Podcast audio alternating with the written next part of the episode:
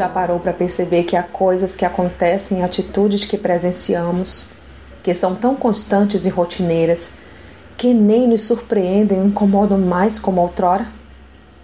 E o que é mais grave, nos pegamos repetindo as mesmas atitudes. Mas o que diz a palavra de Deus a este respeito? Não vos conformeis com este mundo, mas transformai-vos pela renovação do vosso espírito, para que possais discernir qual é a vontade de Deus, o que é bom, o que lhe agrada e o que é perfeito. Romanos 12, 2. Mas como conhecer a vontade de Deus sem o conhecimento da Sua palavra, sem ter comunhão com Ele, sem buscar o conhecimento do Pai?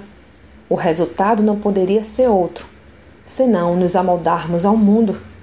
E ainda saímos afirmando aos quatro cantos que somos cristãos.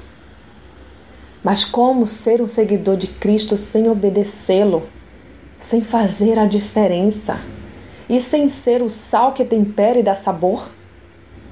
Sem o conhecimento de Deus, não poderíamos agir de outra maneira, senão dando péssimo testemunho de vida e conduta cristã.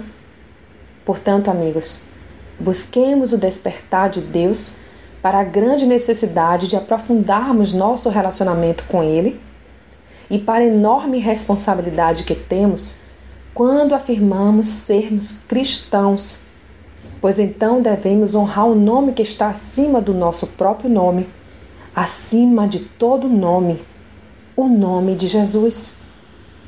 Inconformados com este mundo, é hora de despertarmos e de sermos a luz que este mundo em trevas tanto precisa.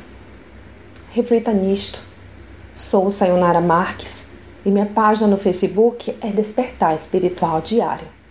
Fique na paz de Deus.